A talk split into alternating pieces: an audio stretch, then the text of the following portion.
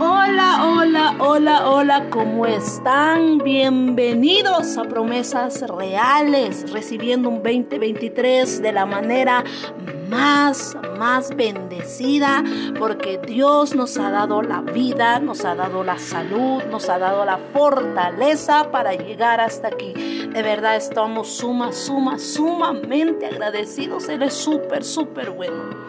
Pero estoy también muy feliz porque iniciamos con otro episodio más, eh, el poder de las influencias. Y hoy nos toca hablar sobre el poder de la música.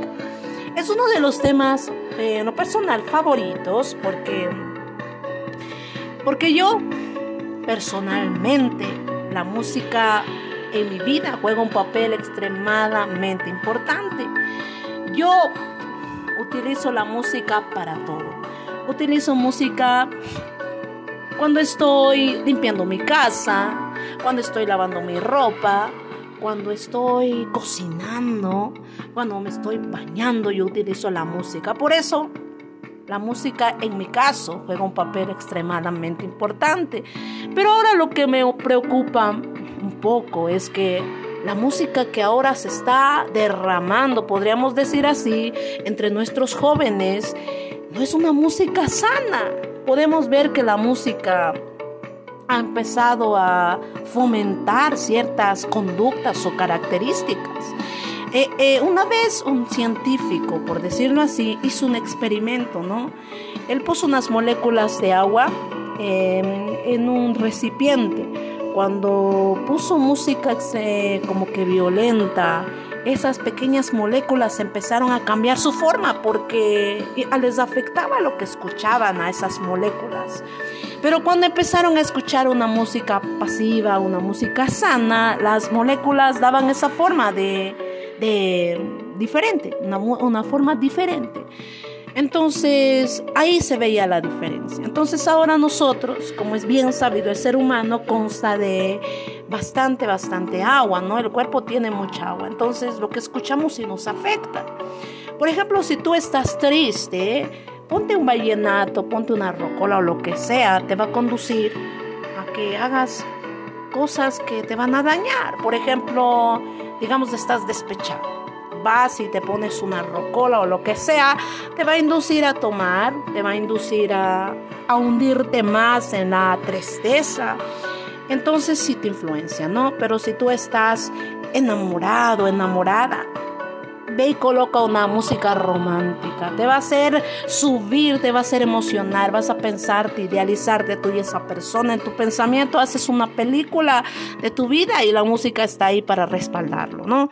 Entonces la música no solamente son solo palabras, son solamente si ya la acompaño, no, es juega un papel importante. Por eso es necesario de ver qué tú estás escuchando. Hay muchos estudios que aseguran que la música eh, fomenta pensamientos violentos. Por ejemplo, tú debes conocer más que yo, ¿no? Eh, la música que lanza mensajes de violencia, mensajes, eh, por ejemplo, un poco más de enemistades, de orgullo, no sé pero eso empiezas a adoptarlo en tus conductas. Entonces sí, la música juega un papel extremadamente importante y es necesario que pongamos atención a lo que estamos escuchando. Es que no hay que escuchar por escuchar. Eso es lo que ahorita nosotros casi estamos haciendo. Nos ponen una música, la escuchamos, se nos pega y el vocabulario ya está en nuestras lenguas. Tengamos cuidado. Si quieres tener una mente sana, debe haber música sana. Si quieres tener un comportamiento sano, debes aprender a cuidar tu mente mil veces. Recuérdalo, la mente es tan valiosa como para descuidarla. Muchos de nosotros nos vamos a gimnasios, comemos sano por cuidar nuestro cuerpo, pero ¿qué pasó con nuestra mente? No nos interesa casi mucho porque no se ve, ¿no? No se ve, el cuerpo se ve. Tú te pones una blusita, tienes un cuerpo agradable, se ve, todos te van a admirar, pero ¿qué de tu mente, qué de tus acciones, qué de tus actitudes? De verdad, es muy importante cuidarla.